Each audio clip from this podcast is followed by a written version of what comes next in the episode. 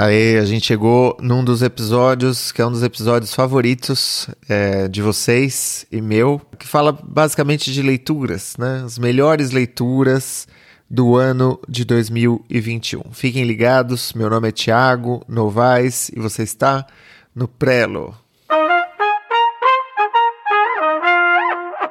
Fabuladores, confabuladores, digníssimos beletristas, sejam bem-vindos ao Prelo. É uma alegria recebê-los no quadragésimo quinto, não é? Eu imagino, episódio do podcast de escritores para escritores. E hoje a gente vai conversar sobre.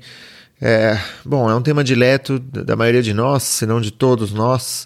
Toda escritora, todo escritor é, antes de mais nada, uma leitora e um leitor. E a gente adora falar de livros, né? A gente adora buscar referências, a gente adora ver o que está sendo dito, o que está sendo escrito, as formas como as pessoas estão transmitindo e criando suas histórias e construindo prosa, poesia, ficção, não ficção. E eu também gosto muito de falar sobre esse assunto, é uma coisa que fica muito evidente.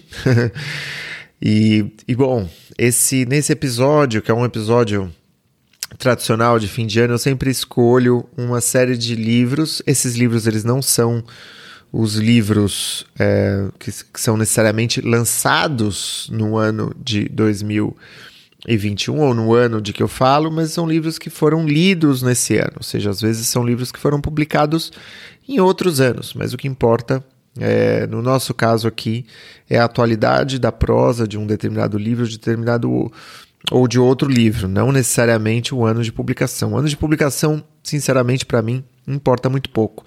Mas antes de eu partir para minha lista de leituras, das leituras que eu quero destacar hoje, eu gostaria de dizer que está chegando. É, a gente tem aí um pouco mais de um mês para a nossa Semana da Criação Literária. É, é um dos maiores eventos online do Brasil de criação literária para escritores, é, de escritores, e é uma alegria poder dizer, hospedar esse evento, sediar esse evento no nosso canal, o canal Escrita Criativa. A Semana de Criação Literária vai, é, vai rolar entre os dias 25 e 31 de janeiro. E para você é, começar a acompanhar, começar a, a, a saber das notícias que a gente vai divulgar, se inscreve no canal. Se você não está inscrito no canal, você está perdendo grande parte das novidades, dos recursos, do material que a gente disponibiliza. Então vão lá, escritacriativa.net.br, o link está na descrição desse episódio. Não deixa de se inscrever, é, é muito importante, tem muita coisa nova que a gente vai disponibilizar. E, e é uma semana que é muito importante para muita gente. Então, pode ser um divisor de águas para você no seu intuito de fazer de 2022 o seu ano literário.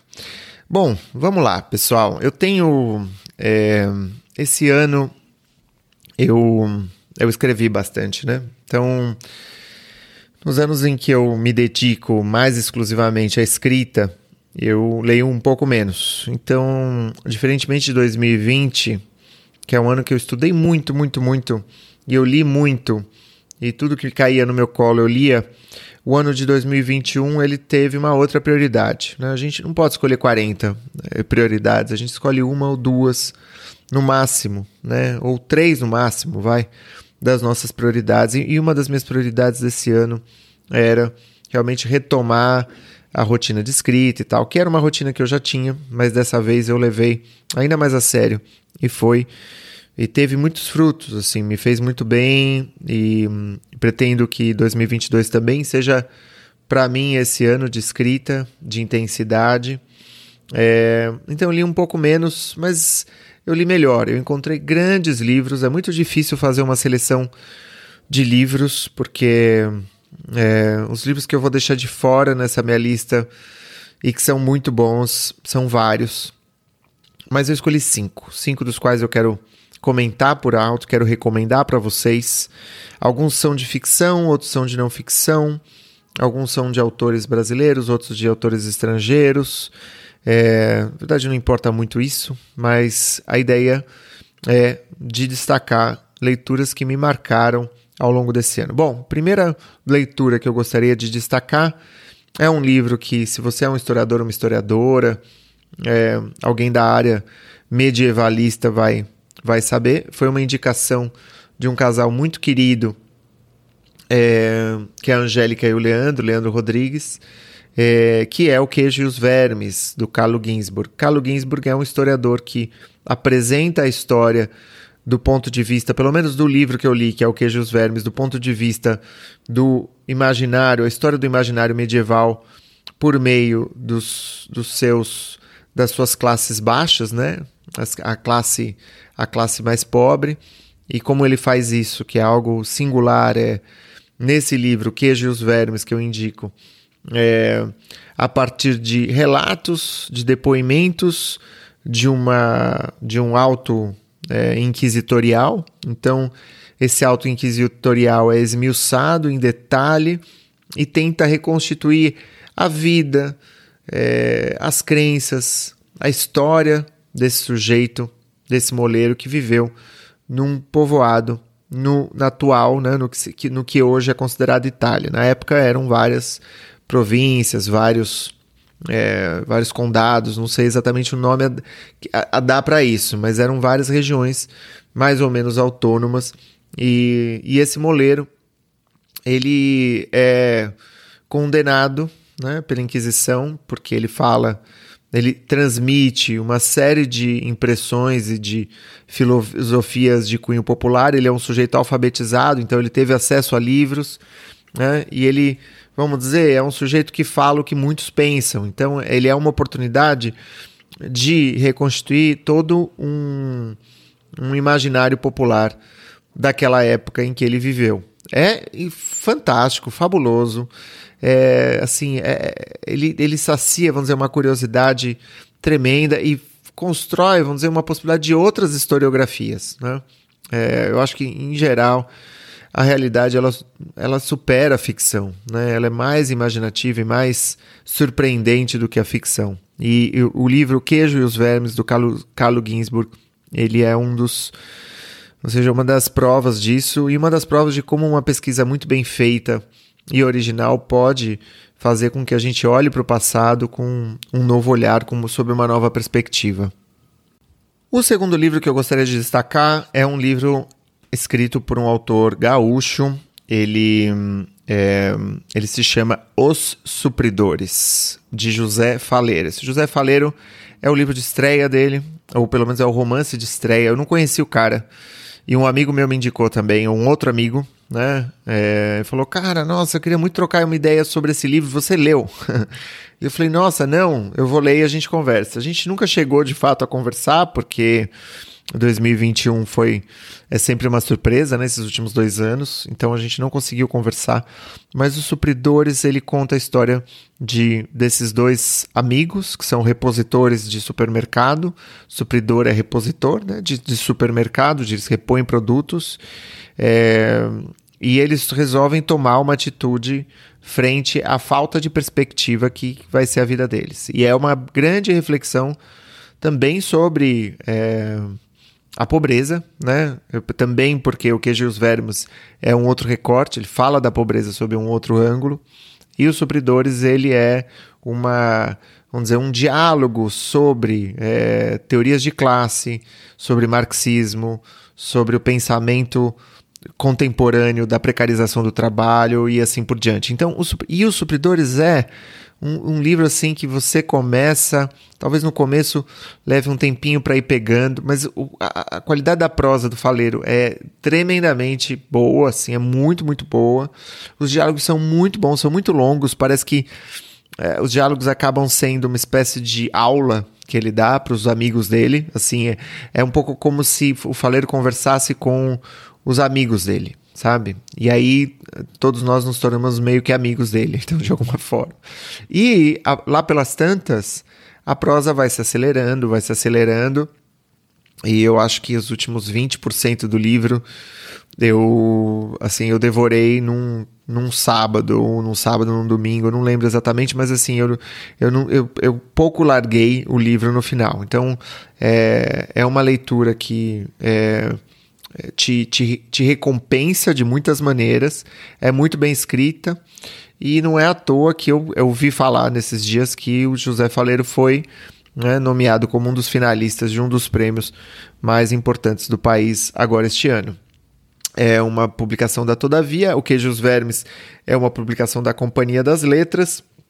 Os Supridores é um livro mais recente, o Queijos Vermes não é um livro tão recente, é um livro mais antigo e está inclusive publicado naquela coleção de livrinhos de bolso da companhia, que às vezes são lançados depois do livro já percorrer um arco numa edição maiorzinha, né? Então é uma edição de bolso, não é exatamente um preço de bolso, mas é uma edição de bolso muito boa. É, os dois livros são, são excelentes, muito que eu recomendo das melhores leituras desse ano. O terceiro livro que eu gostaria de destacar, assim como O Queijos Vermes, também é um livro de não ficção. É um livro escrito por uma autora é, estadunidense, uma moça chamada Eula Biss. Ela não é o primeiro livro dela, já escreveu vários livros, já recebeu vários prêmios é, de não ficção e ela escreveu, ela publicou um livro. Na época ele estava gratuito para para comprar na o e-book dele. A editora é a Todavia também. E, e, e, é um livro que fala sobre imunidade. O livro se chama Imunidade. E, e foi interessantíssimo, porque, embora não tenha sido publicado, né, não seja um livro que tenha sido escrito ou publicado na era das pandemias, ele abriu, vamos dizer, uma compreensão é, de, um, de, uns debates mais, é, mais quentes né, da contemporaneidade, que é o debate da imunidade, imunização, vacinação, e, e me ajudou a desmistificar várias coisas, várias é, é, é, informações que a gente vai tomando de orelhada e que vai deixando a gente confusos, né? Eu, é, enfim, eu acho que a gente teve uma coisa boa no, no país que foi uma alta taxa de vacinação, ou seja, a adesão à vacinação foi grande, mas isso não é uma coisa que se vê, por exemplo, aqui na Europa. Tem pessoas que uh, são muito inteligentes e que, no entanto, são antivacina, né? E aí a gente vai tentar entender por que isso foi uma questão que ficou comigo bastante, foi muito forte. Tentar entender o, o, o, um pouco a história da resistência à vacina. Isso tem a ver com sociedades mais individualistas, isso tem a ver com países que não são países que passaram por campanhas de imunização intensas, né? Como acontece, aconteceu no Brasil. É, são países que não têm essa tradição muito forte e, e todo o, o um, uma história, por exemplo, da de resistência e essa história de resistência à vacinação ela é, ela é tão antiga quanto a própria vacina e isso é muito interessante e ela analisa isso a partir da experiência dela de maternidade da, da ideia de vacinar ou não os filhos e, e ela vai vamos dizer do, no melhor estilo de não ficção acompanhando os testemunhos das colegas, das amigas dela, que também eh, eram mães de primeira, segunda, terceira viagem. Ela acompanha certas leituras de, de, de, de, que ela faz de médicos, né? E, e certas visões estereotip, estereotipificadas e outras menos, né? Sobre a ideia da vacinação e de como é interessante esse assunto, né? De como é, é, um, é, é um bom livro, ele tem esse poder de trazer determinado assunto para a centralidade. É como se lesse aquilo e você falasse, nossa, como que eu nunca soube disso? É, isso, pô, isso, é, isso é fundamental, isso está no centro da vida. E de fato a imunidade está no centro da vida. Né? E a Eulabis, ela tem essa, essa capacidade de construir isso e de transmitir é, também igualmente é, dados da realidade de uma, com uma prosa muito saborosa é, e que beiram, vamos dizer, o fantástico, né? É, como, por exemplo, o fato de que certos fragmentos do nosso DNA são compostos de vírus, né? E de como o vírus ele fez parte da nossa evolução. Isso é fantástico, é fascinante e é muito, muito atual é, para a nossa era das pandemias que tá, começou, vamos dizer, na virada, no bug do milênio e, e que prossegue é, de vento em popa na nossa sociedade de produção massificada de consumo. Então, recomendadíssimo. Reflexão sobre as vacinas, imunidade Eula Bis. Quarto livro é um livro da Rachel Kusk, também uma é, anglo-saxônica, que escreveu, ou seja, publicou, na verdade, já tinha escrito a terceira parte aqui no Brasil da trilogia, que é uma trilogia que começa com esboço, passa por trânsito e termina em mérito ou kudos, que é um, um termo, imagino que grego, que tenha esse, é, esse significado. É, é um pouco na linha. Eu, na verdade, eu dediquei um, um, um episódio do Prelo inteiro a, a, a, tratar dessa obra da Rachel Cus, que é uma obra que eu acho muito singular. É um, é um pouco um livro uh, meio odiei. Assim, tem gente que adora, tem gente que odeia, mas isso pode ser uma marca né, de uma prosa forte, de um estilo forte. Então, é, fica a recomendação para que vocês leiam esse ter essa terceira parte. O livro achei me, me, deixou um pouco de saudades, o que é curioso, porque é uma personagem tão retirada, recolhida.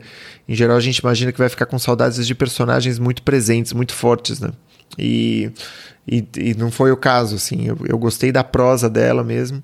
E aqui, é, em Barcelona, eu já encontrei a segunda casa, a outra casa, que é um livro novo dela, para além da trilogia. Ela já tinha escrito outras obras, inclusive eu encontrei recentemente também um filme é, que é baseado numa, numa obra dela sobre a vida suburbana de homens e mulheres de classe média.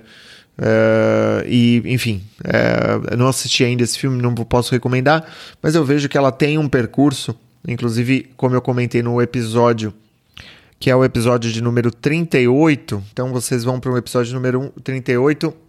Eu comento como essa trilogia que fez muito sucesso é uma trilogia que foi uma resposta, inclusive, a uma receptividade de certas obras dela.